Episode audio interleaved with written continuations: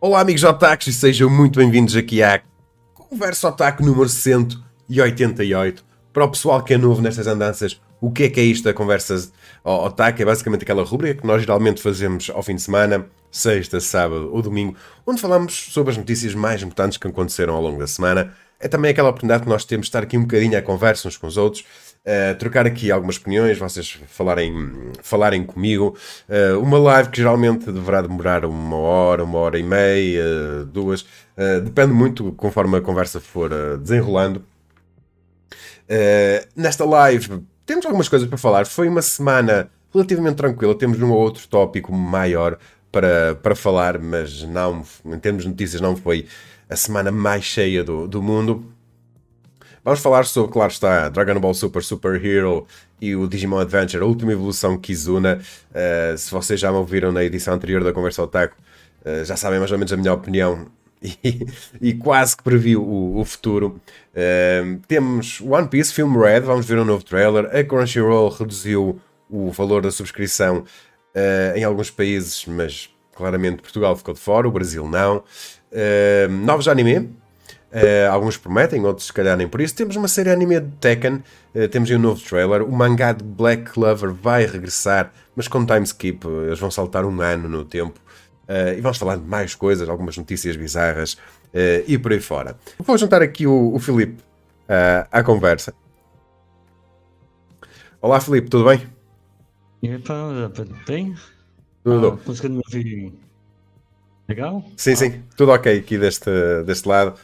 Um, e a primeira coisa que nós temos a falar, eu lembrei-me logo do, do Beja, estamos aqui à, à conversa. Um, tem a ver aqui com isto, com o Dragon Ball Super Super Hero, que acaba então por empurrar o Digimon Adventure, a última evolução Kizuna, uh, para o próximo mês. Isto é uma informação que eu já tinha, para aí a meio desta semana. E estive quase para mandar uma mensagem ao gajo a dizer: esquece, em agosto não vamos ver o filme, vamos ter que adiar para outra altura. Um, e foi aqui um bocadinho a previsão do que de um vídeo que eu já tinha, já tinha feito anteriormente. Uh, nós soubemos uh, a semana passada que o filme Dragon Ball Super Super Hero uh, vai estrear dia 18 de, de agosto.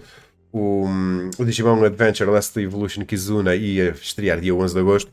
Eu fiz um vídeo a dizer que não concordava com a data, para ir na segunda-feira ou algo assim do género. Um, não concordava porque os dois filmes estavam muito perto e claramente iam canibalizar uh, aqui as audiências e que uh, em termos de marketing não fazia estratégia por nós temos tão poucos filmes anime a estrear nos nossos cinemas uh, que não faria muito sentido pôr dois filmes anime juntos e depois o resto do, do ano quase sem nada.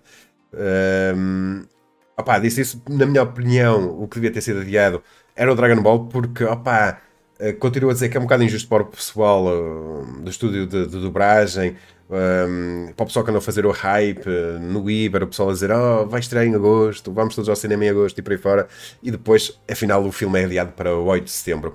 Uh, eu soube disto na quarta-feira. Eu vim de trabalhar, cheguei a casa perto das 10 e tal da noite e, e tinha uma mensagem de, de algum pessoal a dizer-me: atenção, que parece que o, o Digimon foi adiado. Eu, pouco provável.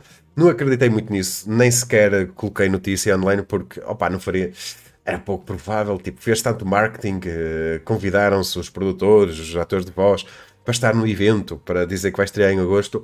Uh, tipo, nah, não acreditei muito nisto, mas uh, antes de lançar a notícia, mandei uma mensagem a, a tentar entrar em contato com o pessoal que estava mais dentro da, da jogada e na sexta-feira de manhã ou, ou, durante o dia uh, recebi a confirmação que sim, que realmente isto foi adiado para o dia 8 de setembro e Claramente isto foi um, um empurrão que, que, o Dragon Ball deu no, no Digimon.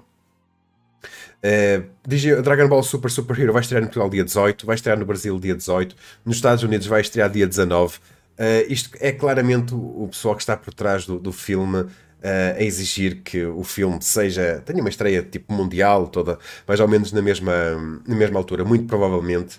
Uh, a nós a dizer não, isto realmente tem que estrear dia 18 de agosto. Uh, opa, então o pessoal do Digimon teve que engolir em seco e, e, adiar a estreia do filme. Eu acho que poderá ser isso. Esta é a minha teoria da, uh, da conspiração. Uh, Dragon Ball, uh, Dragon Ball vai, vai estrear dia 18, não é, o Felipe? Aí no Brasil. É, também no dia 18. Exato. Um, E então acaba por ser adiado. Opa, podia ser pior. Eles podiam. Opa, o pessoal podia dizer: não, não, vamos tirar os dois ao mesmo tempo. E eu acho que não íamos ter verdadeira percepção de realmente do poder ou não, do sucesso ou não de um filme e do outro. O Dragon Ball Super Super Hero no Japão teve um desempenho inferior ao do, ao do, ao do Broly. Um, aqui em Portugal estou muito curioso para saber se vai ter tanto sucesso ou não. Uh, chegar aos números de Jujutsu Kaisen, não sei se irá conseguir. E quanto ao Digimon, é, é para o pessoal um bocadinho mais velho, provavelmente, não sei. Também estou curioso. Destes dois, talvez seja até o do Digimon Adventure, o filme que eu esteja mais curioso para saber como é que vai ser uh, a recepção do público, se vai muita gente ao cinema, uh, se não vai ver o, o, filme. Estou verdadeiramente curioso. Mas lá está, em termos de animação, bate um, o do Super Hero de longe, que tem aquela, aquela animação CG um, um bocado estranha. Um, Deixa-me só ver o que é que o pessoal está aqui a, a dizer. Um, um, está aqui o beijo a dizer, vamos em setembro. Uh, o Nagito está a dizer que vai tentar ver na estreia Dragon Ball. O Digimon também, mas se tivesse de escolher seria mesmo Dragon Ball. E lá está, eu acho que havia muita gente que ia optar por fazer isso. Uh, que se calhar não ia no mesmo mês ver os dois filmes anime e optar por ir ver um. Ir ver um e o Dragon Ball claramente ia sair vencedor, por isso foi basicamente o Goku a mostrar os músculos e, e a empurrar o Tai daqui para fora. Uh... um...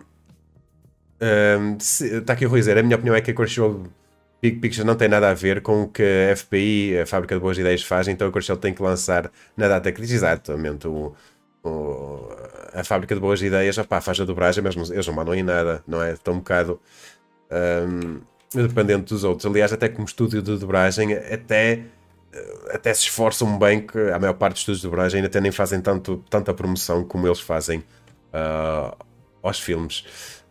Um, Está aqui o Samuel dizer que comentei coisa positiva no meio disto tudo. Será que, como fã de anime, ir a um cinema e ver os postos de dois filmes de anime com a legenda exibição? Demorou menos de um dia para isto envelhecer mal. E é verdade. E para cá, olha, oh Samuel, eu lembrei-me exatamente dessas tuas palavras. Uh, quando na quarta-feira me disseram isso, primeiro lembrei-me logo, se calhar vou dar um teaser ao beijo e mandar-lhe uma mensagem. Uh, só para ele ficar ali na dúvida uh, que o filme ia ser adiado. E depois lembrei-me imediatamente de, de tu dizeres que. Hum, os dois posters iam estar lado a lado e provavelmente vão, porque o, o Jutsu Kaisen uh, teve oito semanas. Eu não sei se esta, este fim de semana está em exibição, mas teve oito semanas em exibição, por isso uh, vai haver cinemas em que realmente vão estar os dois filmes lado a lado. Uh, mas já será pai na quarta semana de exibição de Dragon Ball, qualquer coisa assim do, do género. É, um ponto que tem que ser destacado no caso da no caso do Dragon Ball manter a, a data é que o a Sony como distribuidora é, deve ter um vamos dizer assim um passe muito grande é, creio que não só em Portugal mas também no Brasil eles conseguem ter é, um, um passo muito grande dentro dos cinemas para conseguir colocar os filmes dele na maior quantidade de salas possíveis. Sim.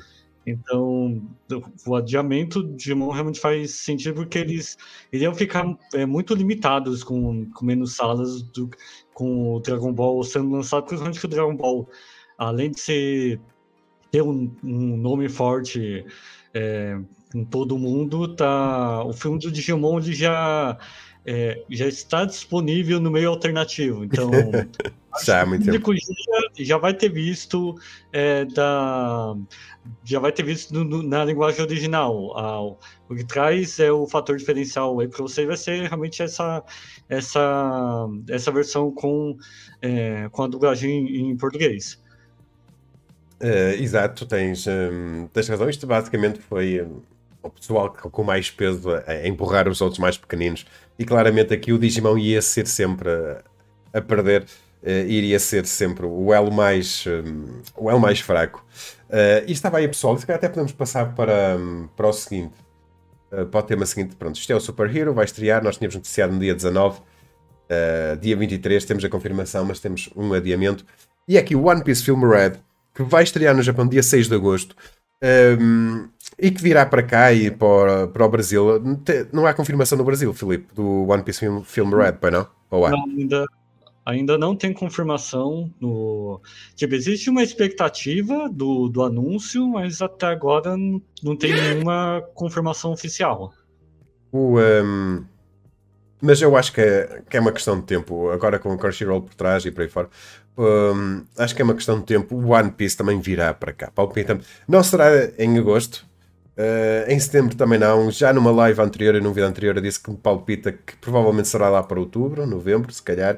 Uh, não sei. Este filme, este trailer de One Piece Film Red está muito, muito cool. Eu não vos posso mostrar aqui muito, não vos posso mostrar também o som, mas está espetacular. E esta cena que, que mostrou agora aqui do, do, do Luffy a dizer que a Uta é a filha de Shanks e o pessoal todo wow e por aí fora, uh, ficou muito fixe, está muito bem animado o, o trailer e o, e o filme. Uh, pá, nem eu, sendo assim um grande fã do One Piece, fico com algum hype só de ver isto. Que realmente isto parece estar muito bom. Uh, Deixa-me só ver aqui. O, o, último filme do One Piece foi Stampede, estreou a 19, em agosto de 2019. Uh, e por este, este é o 15, 6 de agosto. Estava a ver se tínhamos aqui mais alguma informação, mas, mas não. Uh, mas muito fixe, eu acho que será uma questão de tempo disto ir para, para o Brasil e para, para Portugal. Uh, Deixa-me só ver o que é que o pessoal está aqui a, a dizer. Uh, esse, anúncio do, desse filme pode acontecer a qualquer momento, porque a, o One Piece ele tá numa, numa boa fase. Tá. É, atualmente que tipo, não só até o anime, mas o mangá ganhou uma popularidade muito grande desde, do, desde que a Netflix lançou tá, o anime dentro do catálogo deles. Então, praticamente a, tá, tá acontecendo uma, uma, nova geração de fãs de, de One Piece agora que estão pegando a, é, justamente a fase boa do, do anime na, com, na, na questão de animação, com também agora os filmes que dos filmes do One Piece sempre teve esse diferencial de, de ter uma animação mais bem trabalhada e de ter, é, mesmo sendo é, histórias mais é, originais ou é, fora, do, fora do conteúdo do mangá, é, a, a Toei sempre teve esse cuidado de trazer um, um, um diferencial para os filmes One Piece, coisa que, vamos dizer assim, não ocorre tanto em filmes é, de, de manga shonen.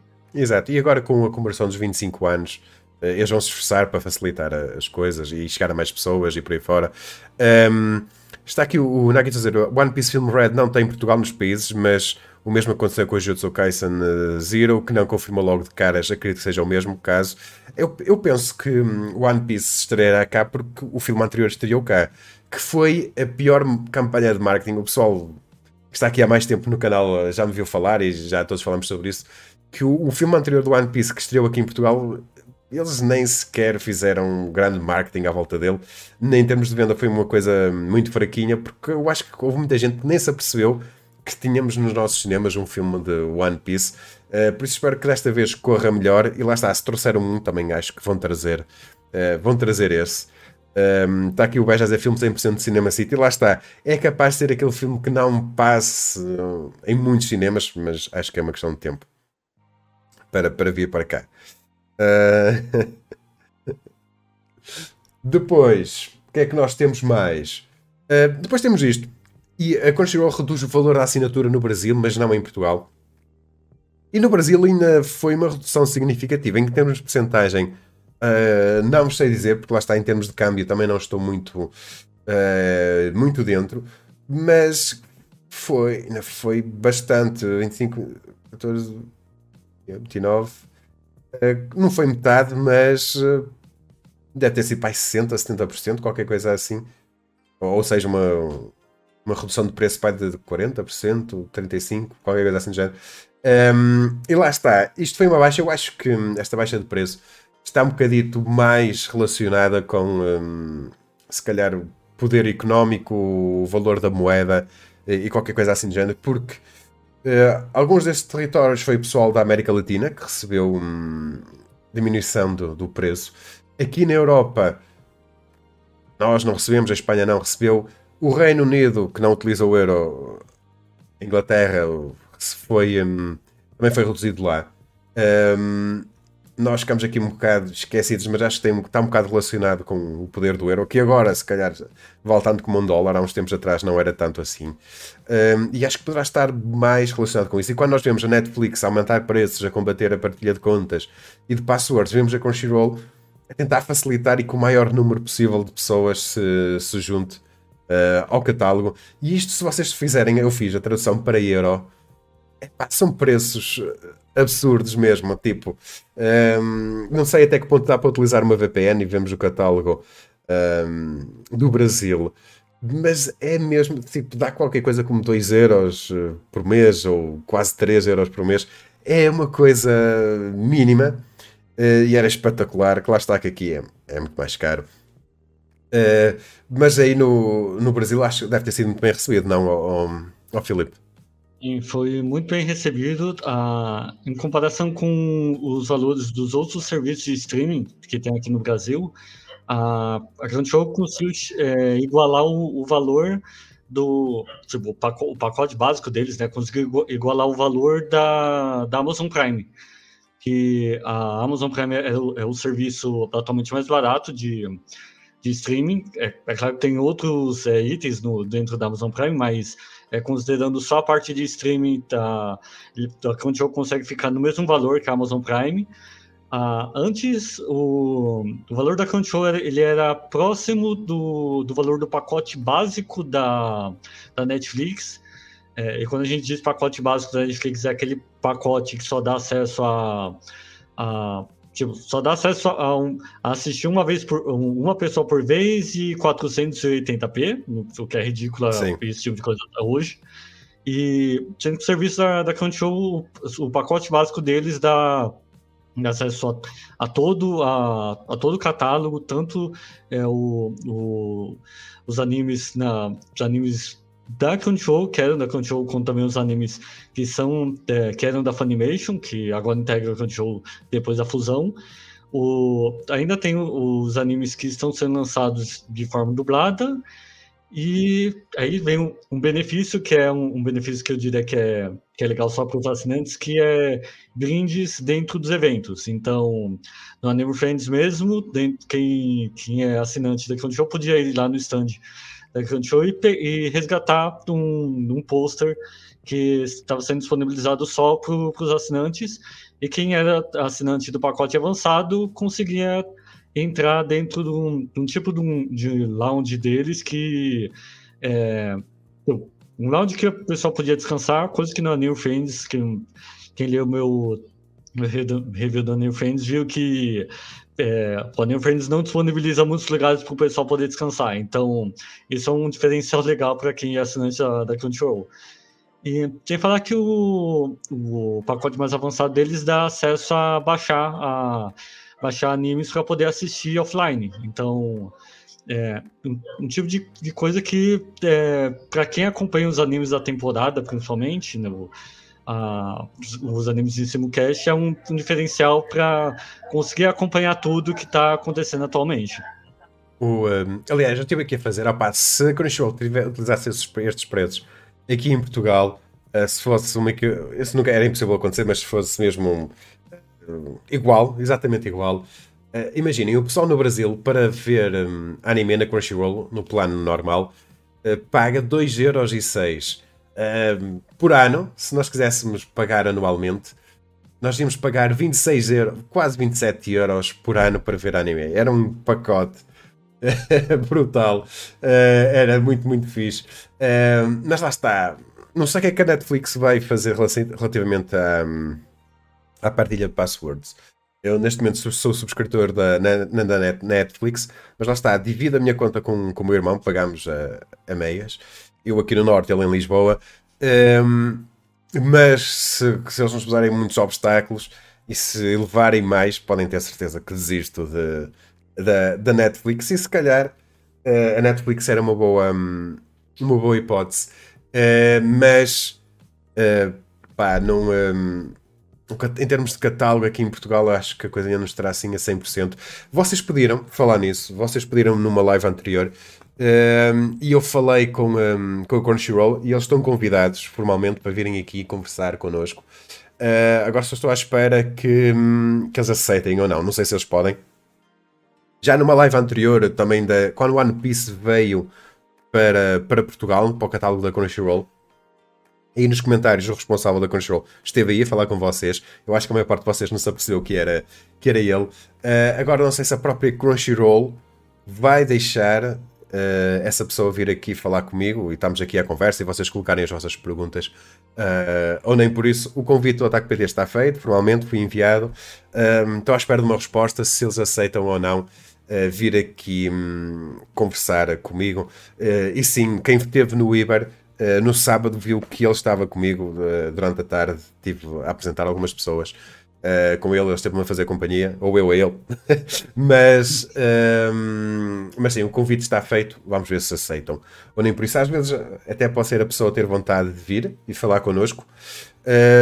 e a Crunchyroll, a Elation, a Sony, por simplesmente não deixarem que isso aconteça, por isso também não, não é assim tão simples quanto isso. Um, ehm,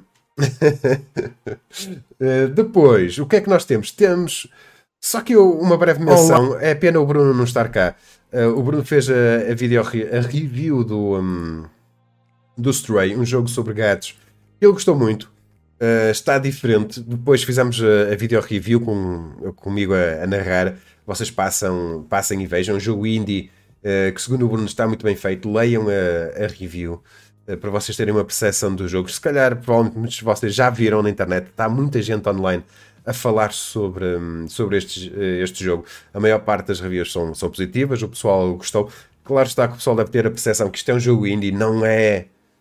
Não estão à espera que seja um jogo AAA e este jogo deve ser avaliado uh, tendo em, em percepção isso, que é uma equipa muito pequena que está a fazer este. Hum, que fez este, uh, este jogo, mas muito promissor. O que eu gostei mais Aqui foi mesmo o ambiente cyberpunk, uh, acho que está muito bem conseguido. Uh, Nota-se mesmo futurista e por aí fora. Uh, gostei, por isso passem no site para lerem a review ou passem aqui pelo YouTube e, e ouçam e vejam a nossa video review. Está aqui o Baixo a dizer, eu devia ser o co-host da próxima live com o Edvir. um, a próxima live com o Edvir, eu na altura tinha-lhes dito, opá, daqui a meio ano estamos novamente a falar a fazer uma live para vocês anunciarem mais mangá e por aí fora, mas claramente, como vocês sabem, as coisas estão um bocado atrasadas, por isso não vale a pena para já fazer uma live com o Advir quando dos cinco mangás que eles anunciaram, eles lançaram um, acho eu, foi Jutsu Kaisen, o resto ainda está assim em, um, um, em águas de bacalhau, estamos à espera de, de datas. Quem aproveitou este ato foi a Yasa e a Gradiva começaram a lançar mangá como se o mundo fosse acabar. um, está aqui o, o, o Baixa juro que o atraso a culpa não é dele. Claramente é do estagiário. Ele entrou para lá o beijo, o estagiário claramente fez a geneira. um... Depois, só para uma breve menção e um agradecimento ao João Santo, que ele volta e meia passa por aqui. Uh, lá está, fiz finalmente, tive tempo uh, para fazer uh, o unboxing aqui, esta edição do colecionador de, de ReZero que ele enviou aqui para o Taco PT. Está muito, muito, muito fixe. Uh, passem por lá, por este vídeo, para ver. está muito, muito fixe. e depois, claro está, eu, naquela rubrica que nós fazemos, o que é que estamos a ver na semana, vocês viram-me dizer que eu tinha revisto o Erased e agora percebem porque é que eu, porque é que eu revi, Olá. acabei por rever Erased. Uh, para me relembrar aqui e reavivar a memória, porque trouxe aqui para o canal a edição de colecionador da Selecta Vision dos espanhóis uh, de Erased, que eles apelidam aqui desaparecido. Podia ser um nome bem pior, pessoal. Um, ehm, está muito fixe, as legendas estão em português, de Portugal, uh, por isso é aquela edição de colecionador que, se vocês ficaram interessados, podem comprar, podem ver perfeitamente o anime. Lá está, o resto do material físico é que é uh, em espanhol, nós aqui em Portugal percebemos e tal, mas Uh, para o pessoal que não gosta, é logo um entrave. Uh, traz, traz muitos extras, por, isto custa 60 euros ou 60 e tal euros. Uh, pelo preço, acho que traz muita coisa mesmo. Uh, por isso gostei do que a Select Vision fez. Uh, postais de card, um, postais, um postal holográfico, um póster, tiras de, de filme. uh, e por aí fora. Acho que está muito bem conseguida. Um livro de arte, um livro de arte com mais de 150 páginas. Uh, está muito fixe. A edição do colecionador de Neo Genesis Evangelion, que devia ser lançada agora, no final de julho, foi adiada da Selectavision e vai ser só lançada em, um, no final de agosto. Diz a Selectavision que tem problemas, é o mesmo problema da Devir, uh, que estão a ter problemas de aprovação no Japão, de lado de um extra que eles querem colocar no, na edição do colecionador. A edição do colecionador de Evangelion, que é bem mais cara, é, é mais do dobro do que essa edição do colecionador de, de Erased. Um, mas está muito fixe, fiquei agradavelmente surpreendido. Foi a primeira coisa que eu comprei deles. Lá está, tive que comprar através da Amazon, eh, porque, ah, pá, não percebo isto. O site oficial deles não vende diretamente para Portugal, mas a Amazon vende os produtos deles para Portugal. Por isso, foi uma questão de procurar na Amazon, comprar e a Amazon enviou para aqui. Uh, e gostei, pessoal. Se vocês são fãs de Erased, eu acho que isto é uma boa edição de colecionador para, uh, para se ter. Uh, e quero muito ver que se chega aqui a edição também de Neo Genesis Evangelion, que parece estar muito fixe. Uh, houve uma altura na Amazon que eles me enviaram um e-mail dizer que me tinham cancelado a encomenda e eu uh, fui imediatamente ao, ao, site deles e fiz novamente a encomenda dessa edição colecionador que, que, até me ficou 25 euros mais barata. Não percebi porque é que eles tinham cancelado, mas é daquelas coisas um, esquisitas. Uh, por isso, vocês ainda vão a tempo. Eles da edição do colecionador da que eu encomendei da, da Black, a básica, que é a única que está na Amazon. Eles fizeram mil exemplares, por isso ainda está à venda. Se vocês estiverem interessados, passem por lá. Um, Deixa-me só ver o que é que vocês estão aí a, dizer. um, Está ah, uh, aqui o Nagitos a dizer: comprei essa versão de ReZero Collector's Edition por Espanha. É um site de jogos que faz bom preço. Eu pensei que ia ser scamado, mas eles são honestos. Se eu gostasse muito de Erased, com certeza que ia comprar, mas Evangelion irei comprar com certeza. Pá, Evangelion está muito fixe. Mas lá está, se vocês tiverem dúvidas, aqueles são mil exemplares. Palpita-me que se calhar não, não esgote, não sei. Uh, eu sei que é mais caro e, esgotou. Um, eu vou fazer o unboxing, depois vocês veem se vale a pena uh, ou não. Pelo menos eu vou tentar trazer aqui para o canal. Está comprada. Agora, se eles vão cumprir ou não, é outra questão. Um, está aqui o Samuel a dizer: Erased é muito bom. Há muita gente que se considera o anime devido ao final, mas o build-up do anime até esse momento é extraordinário. Exatamente. Opa, o final eu acho que foi um bocadinho apressado e precisava ser tratado de outra forma. E há pessoal que gostava que o casal final fosse outro. Uh, foi ali um bocadinho uma decisão um bocado estranha relativamente a, a Eraser, da maneira como o autor optou por terminar a história. Uh, não foi assim muito consensual, mas okay. Está aqui o, Bloco, o João Bloco a dizer não gosto do final de Eraser. Lá está, eu, eu acho que a única falha assim mesmo é o final que não foi assim tão satisfatório como poderia ter sido, parecia ser um bocadinho também apressado e, e por aí fora. Um, por isso, boas. Está aqui o Rui a dizer: acho que cancelam quando muda o preço. Talvez, provavelmente foi isso que eles, que eles fizeram. Eu só não quero é que me cancelem, eu não me aperceba e depois deixar escapar a edição do, do colecionador. Aí é que eu ficava chateado com isso. Depois temos aqui um primeiro trailer de Handyman Saito in Another World, que é um Isekai que segue aquela regra que eu já vos tinha dito anteriormente, que é se a história não é boa, tentem conquistar os fãs pelo estilo de, de animação. Isto é uma adaptação para a série anime de um mangá com o mesmo nome, animação pelo estúdio C2C, Está também a animar o Shangri-La Frontier, que eu já vos mostrei aqui anteriormente, que também parece estar muito bem animado. Vamos estar aqui atentos ao C2C. Uh, eh, eles estão a começar a crescer e a mostrar trabalho, por isso uh, é pessoal que está aqui a ganhar cada vez mais protagonismo. Um póster. Uh, quanto à sinopse, o mangá comovente de outro mundo de fantasia centra-se em Saito, um faz-tudo comum que é reencarnado num outro mundo. Ele forma um grupo de exploração de masmorras com Elsa, uma bela e forte guerreira, Morok, um poderoso mago que, devido à sua senilidade, continua a esquecer-se de feitiços, e Lafanpan, uma fada fofa, mas avarenta. A sua experiência de faz tudo é útil quando eles precisam abrir um baú trancado ou consertar uma armadura. Uh, e se vocês virem, em termos de animação, parece-me estar boa. E lá está, é, parece ser aquele típico anime Isekai mas os personagens que fazem parte, tipo o mago se esquece os feitiços, já meio Alzheimereco uh, e por aí fora. E o estilo de animação, o estilo de animação faz-me lembrar um bocadinho de Mushoku Tensei. Uh, pode ser por aqui. Fiquei, lá está, é um Isekai. a maior parte do pessoal encosta para lado, mas o estilo de animação é diferenciado o suficiente para eu ficar aqui um bocadito mais interessado. O que é que achas, ó, ó Filipe? Não, o estilo de animação realmente é, é o diferencial dessa obra, porque a, a sinopse é bem, tipo, bem básica. É, eu tava aqui é, sobre o, as outras séries que esse estúdio animou. É, realmente, eu, eu diria que esse primeiro trabalho, né, assim, com, com maior destaque deles, com exceção, claro, do, do Shangri-La Frontier, que é, é, eu diria que é o vamos dizer assim, estúdio quando quer é, ganhar um destaque maior, vai pro Sekai. Porque não tem nada a ver com, com o tipo de. com esse tipo de animação. Talvez o.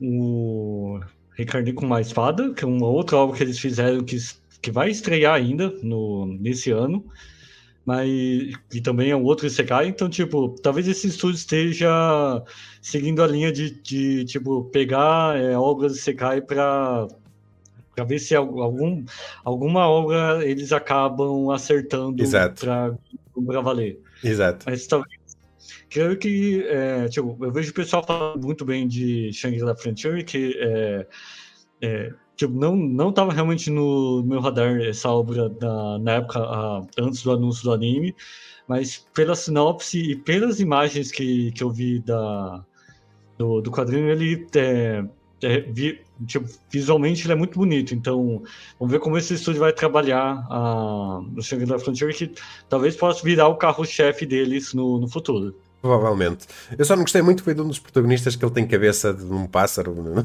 não gostei muito. Uh, foi a única coisa, mas também para, pelo trailer parecia estar muito bem feito. E este lá está, é aquele Isekai que serve para, para vender e para mostrar o, o estúdio a outros, um, outro pessoal. Uh, pode ser que saia daqui uma coisa, uma coisa interessante. Está aqui o Vasco a dizer, parece ser mais um Isekai gerado por inteligência artificial, isso também é verdade. É, é tirar alguém para outro mundo e depois qualquer coisa. Uh... Depois temos aqui para o pessoal que gosta de Black Clover, foi confirmado que o mangá vai regressar uh, no final deste mês, dia 31 de junho, de julho, e vai regressar para o seu arco final. Uh, vai ter um time skip também. O pessoal que já viu as leaks dizem que hum, na sinopse do regresso diz um pouco mais de um ano após a Batalha Feroz, Ast e os outros são convocados.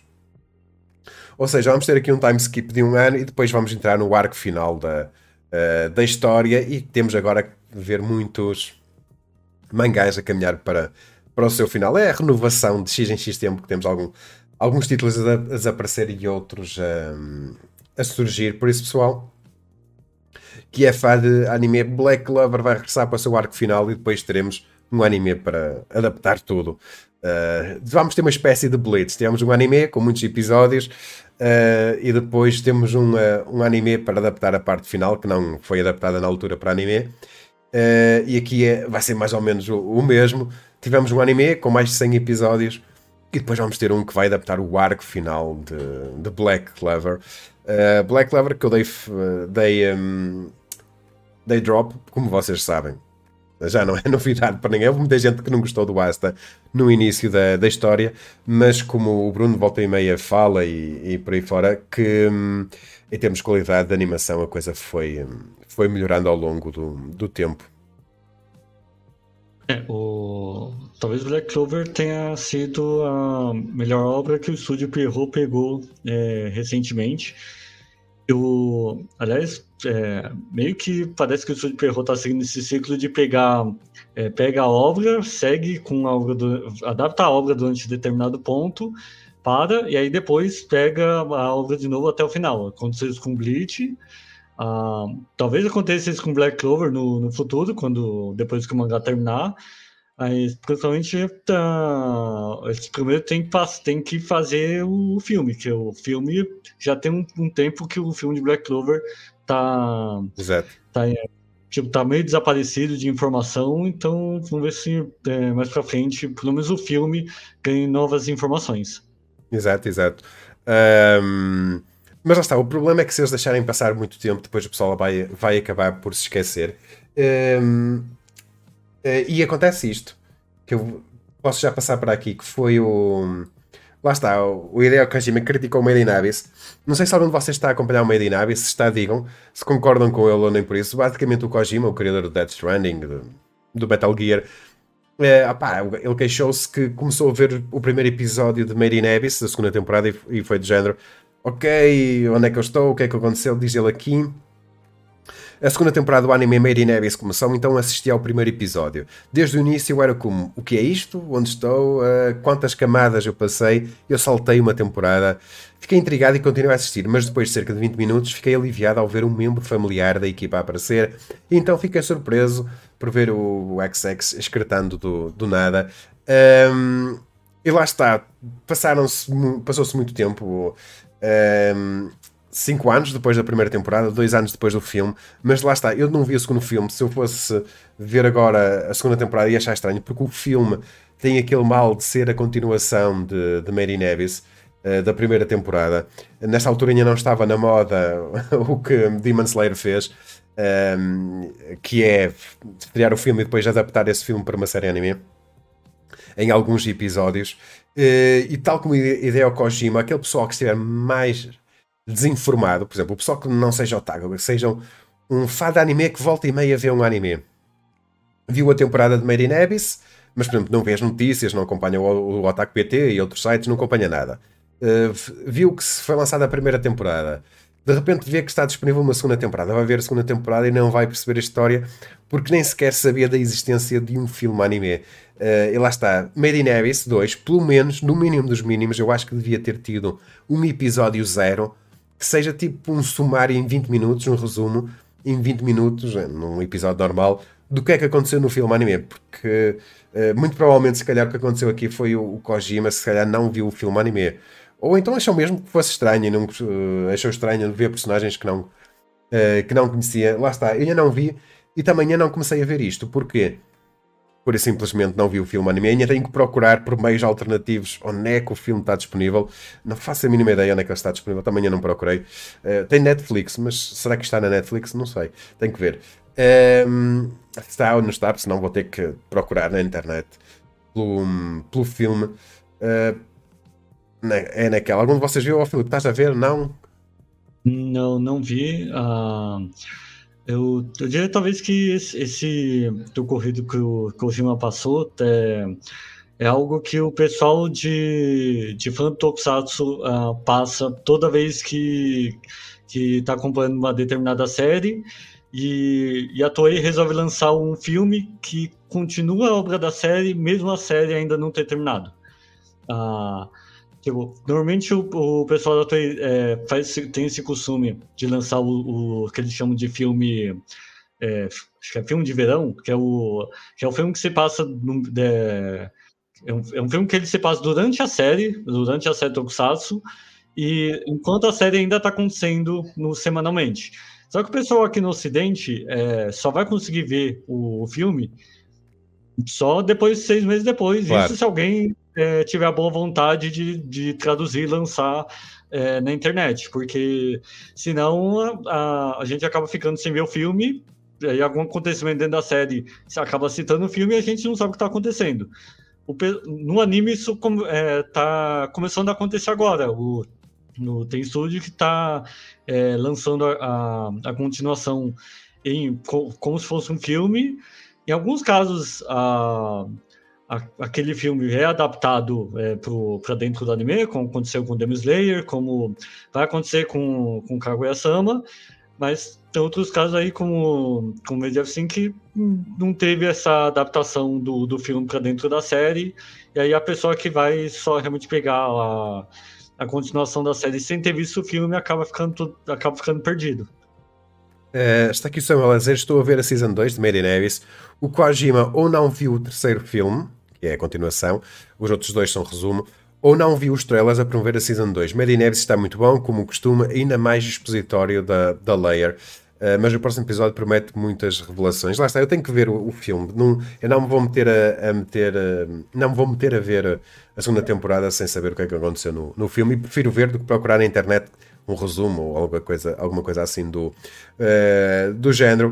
Uh, vocês amanhã vão ver, mas um, no que toca uh, a animes, eu fiz drop do Bastard, pessoal. é muito giro e tal, mas ao quarto episódio dei-lhe drop. não me parece que se é um anime que vai crescer muito, muita coisa em termos. vai crescer muito em termos narrativos, não parece que seja assim. Tem aquele feeling dos anos 80 que eu gosto, é fixe, mas não me parece que uh, que seja a melhor coisa do mundo. Entretanto, o lugar dele substituí, vi hoje, antes da live, o primeiro episódio, substituiu pelo Licorice Recoil. Vi o primeiro episódio e até gostei, está muito bem animado. Vamos ver para onde é que a história vai. Vou ver mais uns episódios e depois vou ver se continua a ver ou nem por isso. Uh, estás a ver Licorice ou Filipe ou, ou não? Não, ele tá na, na minha lista já para assistir, mas eu ainda não vi o primeiro episódio. Ah, o, as únicas séries que eu vi dessa temporada foi o Atarakuma Osama, que é, depois de oito anos eu tinha que realmente é, sim, ver sim. a continuação. Peguei também os, eu vi os primeiros episódios da daquele anime de samurai do ah. que tem o visual do, do, do autor de Shaman King. Shaman King. Ah, o que é que achaste? Então, é, visualmente ele é um, um, anime bem legal. Ele, é, ele tem. Tipo, ele tem um visual que ele é, é, mais antigo, vamos dizer assim. Eu, eu, diria que ele usa um filtro antigo no, dentro da, da animação, porque ele tá, a animação ele parece é, uma mescla entre a, entre a, a parte tradicional de, de, de, animação com uma parte mais moderna. A, a parte mais moderna realmente acaba ficando os, o, acaba indo para os poderes que eu acho meio estranho nos poderes do, dos personagens porque é, é meio que pelo que eu entendi ali no início o, os pelo que eu entendi ali no início as, a, os poderes dos personagens vêm através das, das espadas que eles ganharam mas não, não fica exatamente, não, não tá sendo, não foi explicado ainda como esses poderes funcionam. Sem falar que fica muito esquisito, né? Tem um, uma parte no, mesmo no trailer que fica esquisito, que fica um, tipo uns triângulos em volta do protagonista. É isso. E isso é, ainda não, não, fez muito sentido ali dentro da, da história. A história em si, ela é meio estranha porque ele é, junta a parte histórica do, do Japão, tipo, junta personagens históricos, pe pessoas que realmente existiram, com uma um tipo um Shisengumi, é, Shisengumi renovado com com ladrões ou, e pessoas que foram condenadas à morte e que foram recrutadas para esse novo grupo, mas que uh, ainda não deu para saber para onde a história vai, com, tipo, onde, se, a, se ele vai tocar realmente na parte histórica ou se vai realmente só ficar na Nessa. na parte da história dos personagens, é, na parte de ação e história dos personagens. Mas realmente o diferencial é, é a animação, o, a parte da animação que, que é o diferencial dessa série, que me não sei porquê, mas me lembrou muito, é, me lembrou muito o estilo de animação de Katanagatari, que é, que é uma animação Sim. que ela vai mais pro tradicional e tem Sim. um filtro que lembra a... Parece lembra aquele, a... aquele 2D mais chato, que parece que tem pouca dimensão. Uh, eu, eu sei o que é que estás a dizer. Está uh, aqui o, o Bé já a dizer leiam Lucifer and the Biscuit Hammer. Uh, é um belo mangá sem adaptação para anime. Eu vi algum pessoal a criticar que não estava a gostar muito da, do estilo de animação. Eu nem não peguei nele ainda. Uh, chegaste então, a ver, ó Filipe? Então, eu vi, o, eu vi os dois primeiros episódios do Lucifer e Martelo. É, a história é, legal, realmente. Realmente concordo com o Beijo em falar para o pessoal ler o mangá, porque o anime é esquisito. a, a animação, ela, tipo, lembra, às vezes lembra animação PowerPoint, às vezes lembra uma animação bem mal acabada. Ah, logo, no, logo no primeiro episódio tem uma tem um, um momento que estão diversos é, tipo, eu diria que uma, tá de uma multidão passando, assim, é, na verdade é, é, meio que a sala do, do, do protagonista saindo, os, os alunos da, da, sala do protagonista saindo do local, e todo mundo vai, é, tipo, vai todo mundo para diagonal. Mas, tipo, to, todos os bonecos indo pra diagonal, fazendo o mesmo movimento, e é, é muito estranho. Então, realmente, pro, o anime não, é, não vale a pena. Realmente, vamos pro mangá que talvez o mangá, é, a história. Tipo, eu, eu até, depois de ver os episódios, eu até fui atrás de ver o, onde eu conseguia o mangá físico. Mas é, é, editora JBC ainda tá, tá com falta de estoque do, dos mangás antigos dela. Então, vou ter que aguardar um tempo para ver se o Lucifer Martello tem uma reposição, para aí sim ver se eu consigo arranjar o mangá físico. O Samuel dizer, estou a ver Licorice Recoil, tem potencial por ter raparigas kawaii a aviar bandidos a tiro. Um, uma das coisas que eu já vi o primeiro episódio, é aquilo vai ter figuras, aquilo em termos de merchandising a Licorice Recoil vai vender muitas figurinhas, posters e por aí fora. Um, e muito merchandising, porque claramente tem, é um anime que, que é um bocadinho também vocacionado para, para isso. Está aqui o Beja a dizer: excelente mangá, uh, vão ler. Depois temos aqui, um, depois temos aqui a revelação de um, de um controller da data de estreia da adaptação, do não, da adaptação não, da série anime original Shinobi no Itoki vai estrear então dia 4 de outubro e já num vídeo durante esta semana eu disse que vai ser um anime que vai ser afogado pelas estreias todas de, de outubro. Animação pelo estúdio Troika, diretor de Recreators, Idolish 7. Basicamente é, é, grande parte do staff do Idolish 7. Temos uma imagem promocional.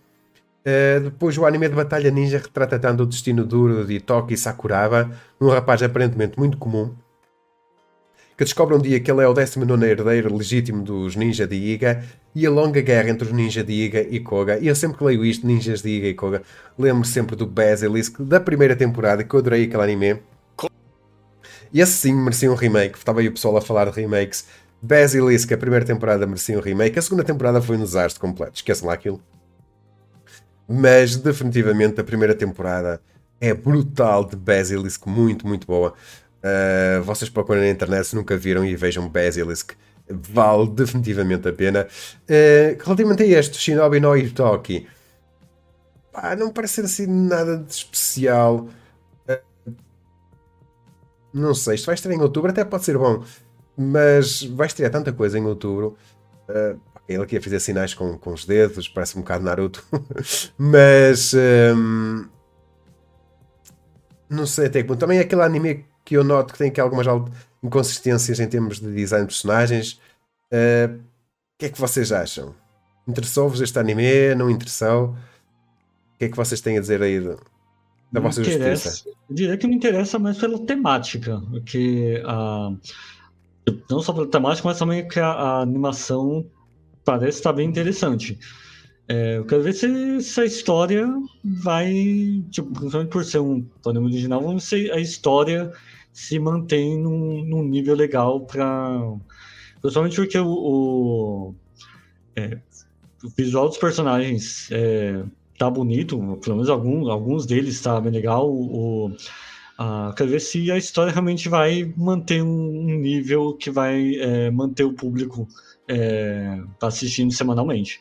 Lá está, eu acho que este é um anime que estreava muito mais e ganhava muito mais atenções se tivesse estreado nesta temporada de verão, por exemplo, do que propriamente em outubro, onde vai ter que competir com outros grandes animes já, já bem estabelecidos. Ainda para mais sendo isto uma série anime original, uh, vai ter sempre essa dificuldade que pouca gente conhece o que está por trás e não consegue gerar assim tanto hype quanto, quanto isso. Deixa-me ver. Está uh, uh, aqui o Nagito a dizer parece bomba, mas com um bom estilo visual. Um, diz o Rui que pode dar uma olhada. o pessoal aqui a falar do, do Recreators. Depois, o que é que nós temos? Temos uma das situações uh, um, insólitas da semana. Eu que gostava de saber da vossa, da vossa justiça. Entretanto, este post originalmente tinha a capa completa, mas o, recebi um aviso do Google que me tinham tirado a publicidade a esta página porque consideraram que isto era conteúdos para maiores de 18 então eu tive que cortar a capa do, uh, do mangá só para aparecer esta a parte de cima da personagem, que é para o Google nos manter a publicidade, uh, o que é. Bom, lá está. O Google a ser o Google. Um, ehm, então o que é que nós temos nesta notícia? Artista mangá de Agur Idol Jikokuhan Uh, desiste da carreira por a sua família não concordar com o seu estilo de arte. E eu agora gostava de saber a vossa teoria. Uh, eu já expliquei num vídeo anterior qual é a minha teoria. Basicamente, ele está a lançar este mangá há 10 anos. Ele faz um estilo de desenho e de combate uh, extremamente sexual, ali o hentai, praticamente, quase. até teve uma. ganhou muitos seguidores. Uh, ele escreve no Twitter: devido às circunstâncias familiares, num futuro próximo, não estarei num ambiente que possa continuar a desenhar mangás cheios de peitos e sexo mensalmente. Ele depois diz também que está razoavelmente satisfeito com o desempenho dos seus elementos de eróticos de ação do lançamento até agora. Ele também diz que começou a planear a sua reforma como artista de mangá no ano passado e que já tem perspectivas de um novo emprego. Ou seja, ele era um, tinha sucesso no que lançava, neste estilo de, de arte, eh, mas decidiu por simplesmente desistir. E a minha teoria é que ele se casou, vai casar, ou tá, qualquer coisa assim do, do género. Não sei o que é que vocês acham. Digam aí, uh, porque a família dele, se ele vivia com os pais, certamente, durante 10 anos, tu não consegues esconder que faz este estilo de, de arte. Uh, por isso, claramente, dá a sensação que eu tenho é que ele se mudou, uh, quer começar a construir família e, se calhar, o outro lado não concorda muito que ele faça isto. O que é que vocês acham? Essa, essa teoria realmente é, é, faz mais sentido. Ou talvez seja. É, talvez filhos, que, que, que, os filhos ele cresça sabendo ele é, fazendo esse tipo de conteúdo. Eu, teoria é o que não vai faltar agora, que, que, ele, que ele fez esse claro. anúncio que vai sair da indústria por, por conta de questões familiares. Está aí o Rui nos comentários, que tem o mesmo nome do autor. Uh, por isso, Rui, explica-te. Uh, na realidade, tu és o Rui Takato. Uh, tu dizes que és Rui Player, mas o player é só para esconder que és tu. Explica lá isso. Está aqui o Samuel Zé, vi o post, lembrei-me de Kashigoto e do Goto Sensei a esconder da Him, que era mangaka heróis. Exato. Uh, está aqui o Rui a dizer: se fosse filho desse homem, teria orgulho do meu pai ser um homem de cultura. Eternamente lembrado como o Saramago dos adolescentes cheios de testosterona. Muito bom, muito bom. Mas no meio disto tudo, o Google também implicou connosco e alguns posts, alguns posts eu os mantenho online. Uh, mas outros posts acabo por, um, por tirar as imagens ou assim. E este aqui acabei por tirar porque era um post no Ataque PT que estava a ter muita gente a ver. Quando eu recebi o aviso do, do Google a dizer que tínhamos feito uma violação dos, lá, das regras da publicidade deles, este post só tinha mais de 1200 visualizações. Um, qualquer coisa assim do género. Eu aqui, ok, pronto, o post ainda está a ter muitas visualizações. Uh, vou ter que li limitar aqui a arte para o Google não ficar chateado. Muitos homens de cultura. Uh, depois, outra situação bizarra foi esta: uma estudante japonesa que foi punida por cuidar das, das sobrancelhas. Uh, basicamente, uh, ok, o pessoal já passou aquela fase de embirrar com os cabelos, então agora foi com as sobrancelhas da miúda. Isto é um screenshot de um vídeo da ABM News, ABM TV, onde basicamente eles, em abril deste ano, basicamente estava a fazer uma inspeção aos alunos, a ver se estavam com a roupa e com os cabelos de acordo com as regras, e embirraram com esta miúda de 14 anos. Eu, ah, exatamente, 14 anos, porque basicamente ela tinha parado aqui uh, as sobrancelhas de lado para ficar com um aspecto mais bonito. Um, e eles embirraram não com os pelos dela, mas com a falta de pelos que ela tinha na, nas sobrancelhas, então decidiram castigá-la. Uh, e durante uh, três dias ela foi submetida ao Beshit Toko, que eu nem sabia que isto existia. Uh, basicamente é um termo japonês que significa escola em sala esperada. Basicamente, para ela se sentir uh, humilhada e, e por aí fora, ela ia à escola na mesma, mas era colocada sozinha numa sala de aula só para ela, uh, para ela ficar ali com aquele remorso. Um, ehm, também foi obrigada a escrever um texto onde refletia sobre porque é que ela foi punida. Um, ehm, e depois temos coisas estúpidas, como por exemplo a diretora da escola que diz que Acredito que a escola pode estar preocupada que, estando em idade de desenvolvimento, as crianças possam distrair-se com foco excessivo nas suas sobrancelhas e penteados e negligenciar aspectos essenciais da sua educação e estilo de vida. Eu não sei até que tempo dá para fazer muita coisa com, com as sobrancelhas. Não é coisa que demora muito tempo, acho eu. Também não tenho muitas por isso. Um, e depois temos aqui um, a responsável. Um, uh, como é que é que esta é? É. Deixa-me só ver. a vereadora da cidade de 101 anos, 101 anos disse como é errado ela parar as sobrancelhas eh, ao não deixar uh, estudar na sua classe regular e fazê-la estudar numa sala separada, eles achavam que isso faria os seus pelos das sobrancelhas crescerem novamente. A regra das sobrancelhas desta escola está fora dos limites da lógica. Por isso temos aqui uma vereadora de 61 anos a dar uma tacada nos professores da, da escola. E foi um bocado bizarro isto. Uh, e lá está. Esta, estes professores que puniram esta miúda por causa das sobrancelhas se elas viessem aqui a Portugal e no Brasil, certeza que no Brasil é a mesma, a mesma história, se eles vissem como é que os nossos alunos vão vestidos, eh, infartava, infartava a porta da escola. é, tipo, aqui no Brasil, o, pelo, menos no período em que eu estava no ensino médio, a, a regra era tipo, camiseta da escola pode, o restante está liberado. Então, tipo ah, o pessoal ia, ia de todas as formas. Então. O. Um...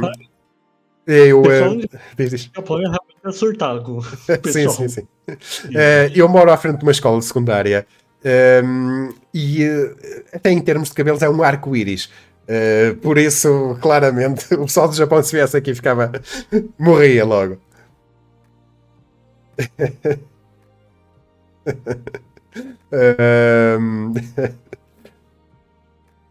Está uh, aqui o Rui a dizer um, maior taxa de sucesso de autokills não é à. Exatamente, o, o Japão tem uma taxa brutal de, de suicídio entre o pessoal adolescente e jovem. Uh, e é porque uma pressão. Eles, estes miúdos são pressionados de tal maneira para serem sempre os melhores em tudo o que fazem que depois não conseguem lidar muito bem com, com o fracasso. Uh, isto é um problema sistémico no, no Japão que definitivamente eles têm que, têm que melhorar. uh, meia zona de fumantes da área também é verdade, também é verdade. uh, depois temos aqui um trailer de um de um projeto da Polygon Pictures que comemora o 40 aniversário da Polygon Pictures que é exatamente aquele anime com o estilo Polygon Pictures que é aquele anime que tem potencial, que parece ser bom, mas tem aquele CG nos personagens que eu não gosto muito. Um, parece ser aquele anime que é quase feito para bem de ficção científica, um bocadinho um, de exploração, de mistério. Em termos de background, o anime parece estar muito bem feito. Mas depois temos a animação dos personagens, que é aquele típica animação que vocês já viram em Blame, em Knights of Sidonia, que são aqueles personagens um bocado deslavados, a, cara deles quase que não tem ali grande vida, uh, parecem um bocado separados demais da arte de, de fundo, com, e com movimentos assim um bocado mais o robótico. Um, ehm, lá está, este anime em 2D era brutalíssimo com esta sinopse que eu vos vou ler, uh, mas assim, lá está, é aquele anime que podia ser, ser pode ser bom, mas podia ser muito melhor se tivesse um estilo de animação mais tradicional. Os primeiros quatro episódios vão ser exibidos dia 6 de agosto na Crunchyroll Expo, depois o anime vai estrear em janeiro de 2023. Uh, eh, a história de fantasia de menina encontra menina acontece no mundo onde a Terra está a ser engolida pelo invasor Great Snow Sea. Uh, a humanidade leva a vida dura acima do Tenmaku, um jogo de palavras com a palavra japonesa para tenda, que se estende desde as raízes até ao topo das gigantes árvores orbitais. A história desenrola-se à volta de Kaina, um menino que vive acima do Tenmaku, e Lilia, a princesa do pequeno país Atlant no Great Snow Sea. Uh, estreia janeiro de 2023 na Crunchyroll, também, para além das televisões. E o anime parece estar fixe, mas lá está. Estes personagens desenhados desta maneira. Aliás, esta cena aqui com os arcos, nota-se logo o CG, tipo. Ah, não sei, pessoal, o que é que vocês acham? É, o. Dizer que a, é, a animação da Polygon Pixels realmente é esquisita. O, é, tipo, esquisita não só no sentido é, do, da forma como os personagens se movimentam, mas a, desde de Blame que eles seguem esse, esse padrão de tipo visual, visualmente é legal, o, o fundo é legal, mas os personagens vão para essa, essa linha de movimentação que é muito travada, é muito é, robótica, e É, é, realmente é difícil de assistir, eu diria, tipo, a, a, os animes que eles lançam. Está aqui o Vasco a dizer que vai ver e dizer que é uma prima sci-fi só para te irritar. Isto será o próximo Blade Runner. Até tinha potencial, por isso o Vasco faz uma adaptação para live action que eu acho que resultava. Um... É, talvez não é estranho, é interessante talvez desse, desse anúncio é que eu acho que essa é talvez a primeira obra do da Polygon Pictures que é exclusiva da Control. Anteriormente eles lançavam obras é, exclusivas só na, na Netflix. Exato. Então talvez o estúdio esteja mudando é, de rumo. Uh, ou, ou a Control realmente conseguiu. Está conseguindo é, diversos contratos é, é, agora com, com a Sony por trás, então eles estão conseguindo mais contratos de, de exibição do que o normal, ou a, ou a Netflix está é, talvez fechando a torneira do dinheiro e despachando produções que de estúdios que antes trabalhavam com ela constantemente e é, Netflix está liberando esses estúdios para é, para fazer outras coisas em outros em outros serviços de streaming. O que eu acho que, por exemplo, neste, neste trabalho que comemora os 40 anos da Polygon Pictures, o que eles devem ter feito foi: isto é um projeto original, ou seja, eles vão ganhar mais dinheiro, são eles que estão a animar para eles próprios, e eles devem ter chegado à beira da Netflix, à beira da, da Crunchyroll, à beira da, da Amazon, e pessoal, nós queremos fazer este anime, estamos à procura de pessoal para investir, qual de vocês é que quer. Uh, comprar o anime ou qualquer coisa assim do género. E neste caso, certeza que a Crunchyroll fez uma proposta melhor e, e isto, isto vai para a Crunchyroll e até já está bastante adiantado. Porque se isto for, vai estar em janeiro, provavelmente vai ser uma, é uma série anime.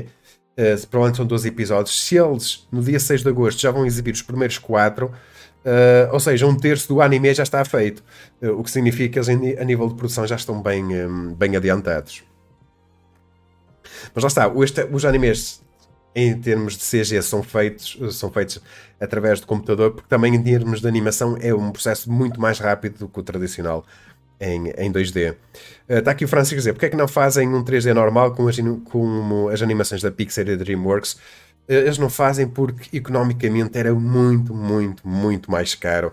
Saía muito mais caro. A mim palpita-me que uh, é, é muito mesmo. Uma coisa é um orçamento para um filme, outra coisa é para um episódio. A série toda, esta série toda de, de ou Yumi no Kaina, o Kaina of the Great Snow Sea, palpita-me que os 12 episódios devem ficar nem um terço do quanto custa, ou se calhar muito menos do que custa fazer um grande filme da Dream, DreamWorks e da, e da Pixar. E, e, sendo que as, esses filmes da DreamWorks e da Pixar eles ficam para aqui 3, 4 anos a serem feitos. Este é um filme, esta série é uma série que palpita-me que eles em 3 meses, 4 meses fazem na toda, ali sempre a abrir, por isso. É, se eu falar que a filme, filme de animação em CG, ele é, o pessoal é, acaba é, buscando, vamos dizer assim, a perfeição no movimento dos personagens, sabe? Que realmente eles demoram na produção muito mais. E diferente da de série, da, das séries que é igual a a DreamWorks ela até costuma lançar muitas muito, muitas séries animadas da, das produções de filmes delas e as produções da série elas têm tipo fica visivelmente é, fica visivelmente na cara que é bem inferior de qualidade do, do que os filmes. Exato. Está uh, aqui o Vasco Azera, Francisco Jorge, porque o Japão nunca teve um marco em animação 3D. Vitor, como seria feito no futuro? Cá no Ocidente tivemos o Toy Story. Uh, olá, Vitor, tudo bem? Para lá do problema de não haver referência artista, também tem um problema do orçamento. Mas a anime CGI também pode ter mestre peças. Já esqueceram do X-Arm. O X-Arm que é o anime favorito do Beja. Temos depois o anúncio de uma adaptação para série anime de uma novel que tem um nome enorme: The Slow Second Life of the Retired Dark Soldier in His 30s. Uh, a vida lenta do soldado negro reformado nos seus 30 anos, na casa dos seus 30 anos, qualquer coisa assim do, do género. A única coisa que me fica na imagem é que esta jovem tem uma, uma roupa muito apertada Uh, e fora isso, não, não reti assim muito mais sobre este anime. A história desenrola-se à volta de Dariel, um soldado do exército de Lorde das Trevas que não pode usar magia. Em vez disso, ele utiliza o seu intelecto e iniciativa como assistente de uns capitães mais confiáveis do Lorde das Trevas. Mas quando o capitão é substituído sumariamente, Dariel também perde a sua posição privilegiada e é admitido. Desapontado, ele aposenta-se numa vila de humanos, tendo um novo começo da vida usando as suas habilidades para aceitar pedidos de ajuda. Ou seja, isto é um clichê dos clichês, pessoal. Uh... a imagem promocional é que se safa, uh, mas de resto, mais nada. Eh, se pode aproveitar daqui. Muito sinceramente, não chamou a minha atenção. Está aqui o Vasco a dizer: se algum dia escrever uma light novel, farei do título a sinopse completa, sem abreviação qualquer. E depois, para terminar, foi o. Uh, temos aqui um, um, trailer de Tekken Bloodline. Um, legendado em português. Eu, eu, eu estava aqui confundido porque eu acho que ia dizer que tinha sido o Filipe a escrever. Uh, mas isto deve ser o trailer, mas é o trailer legendado em, em português. Mas chegaste a escrever, não chegaste ao Filipe sobre isto? Sim, Tenho a ideia lancei, que sim. Eu lancei o, o, o, artigo com o trailer original, sem Exato, a legenda. É isso. Eu tinha a ideia que tu já tinhas escrito também sobre, sobre isto. Depois, entretanto, a Netflix colocou o trailer legendado em, em português. Uh, já vos mostro o trailer. Na sinopse podemos ler: O poder é tudo. Jin Kazama aprendeu as artes de autodefesa da família, artes marciais tradicionais do estilo Kazama, da sua, da sua mãe tenra idade.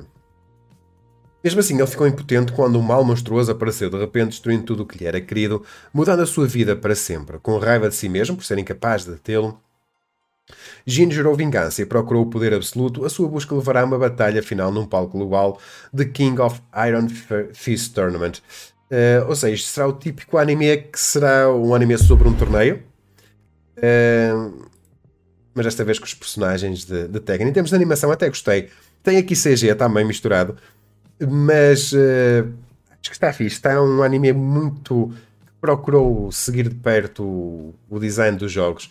É até o próprio combate, o, o, impacto dos golpes, tem aqueles efeitos característicos que a gente via no, nos jogos, aqueles efeitos especiais. Uh, pode ser daqui uma coisa boa. Uh, lá está, o trailer pode nos enganar. Uh, mas acho que os fãs de Tekken vão querer ver isto. Parece-me que está relativamente fiel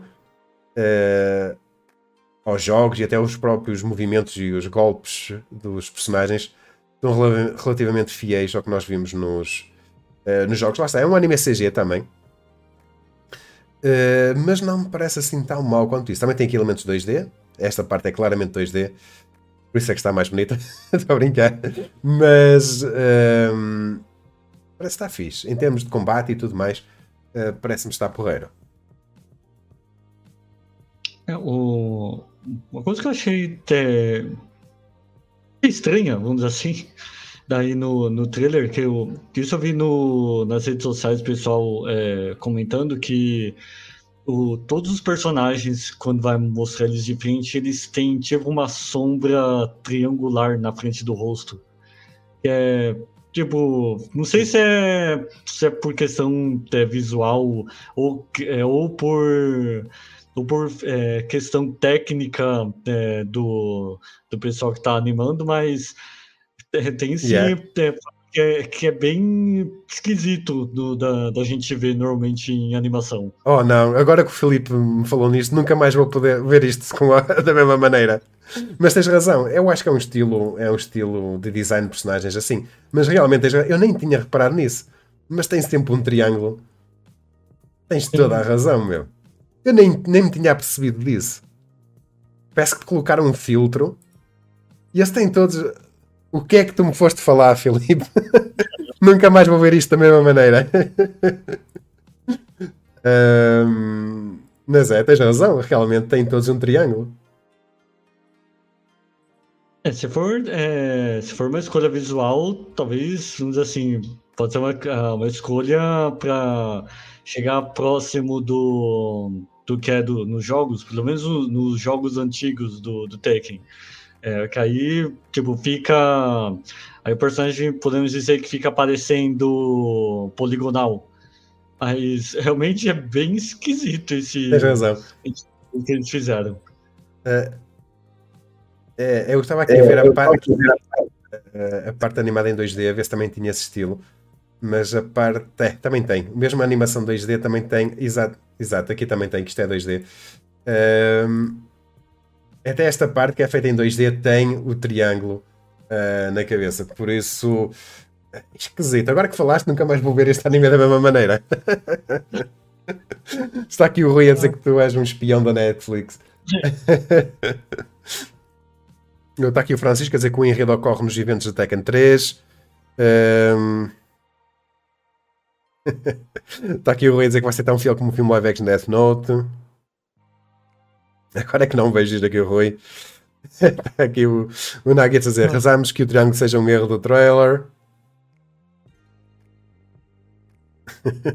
Fetiche por triângulos, diz aqui o Rui. E pronto, pessoal, não sei se vocês têm mais alguma coisa para, para falar ou nem por isso. Um...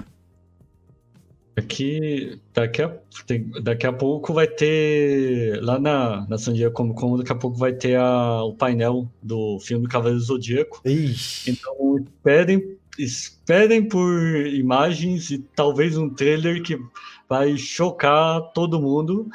Se todo mundo já estava chocado com as imagens do Yu Hakusho, é, se preparem para as imagens do filme Cavaleiro Zodíaco. Exato, hoje devemos ter. Eh, hoje, no início da manhã da manhã, devemos ter.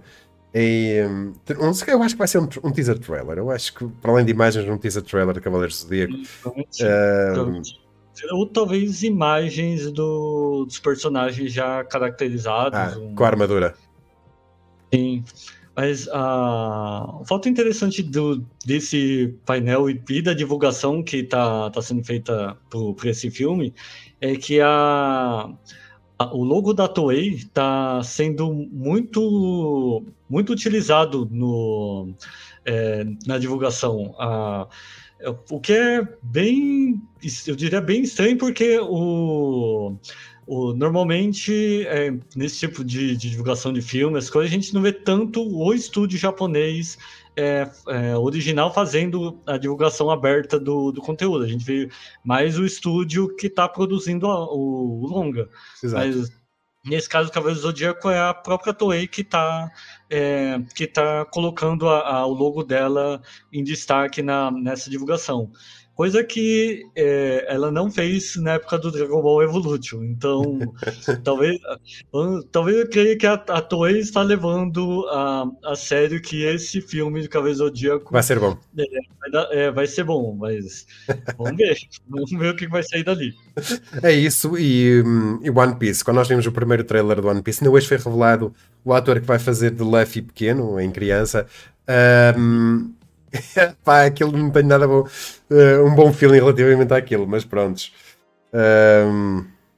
É, vamos ver. É, acho que amanhã. Não sei se, não sei se, a, se a Netflix vai ter painel lá na, na Comic Con. Deve mas... ter, quase certeza que devem ter. Não sei quando. Eu não estou muito. Eu este ano não estou muito por dentro do que é que está acontecendo na Comic Con. Sei que no dia de hoje tivemos muita coisa à volta do Walking Dead. Um, mas assim de resto não estou, não estou assim muito dentro do que está a acontecer por lá. É, eu acho que a única coisa de anime por enquanto que ganhou destaque foi o a série animada daquela comic do ah, do Ken Reeves que do Berserker. Tu, tu fizeste a notícia. Usaram a Production ID como como estúdio para animação. É, ainda não tem não tem uma data pro para o lançamento dessa série, mas pelo menos o, o, estúdio que, que vai fazer a produção do, da série, ela é, já é um estúdio, é, é, um estúdio que é confiável, é, vamos dizer assim. Eles é, têm um nível de acerto de nas séries dele que é bem grande, e de, de Haikyuu, os, os fãs de Haikyuu gostam muito do, desse estúdio, então vamos ver se no caso deles assumindo uma, uma produção que não é, é, uma produção japonesa, vocês vão manter o nível de qualidade que eles, que eles mantêm na, nas séries deles. É assim, eu tenho a comic e a comic é super violenta. Aliás, vocês podem ver aqui pelo vídeo. É mesmo super violenta. Uh, mas acho que entre os dois a Production IG é muito, uma muito boa escolha para fazer esta animação. E por mais eles dizem logo que vão ser duas temporadas. Uh, a história é interessante, é sobre um imortal que basicamente quer ganhar o, dinheiro, o direito a morrer, está farto. Um, está muito fixe uh, a cómic e acho que pode ser aqui uma coisa boa. Lá está, só espero que eles não censurem muito, porque grande parte da, um, aqui da, da cómic baseia-se também muito no estilo agressivo. Por isso é que ela é um berserk, um berserker. Um, eh, que se passa completamente e destrói tudo da, maior, da, maior, da maneira mais violenta possível.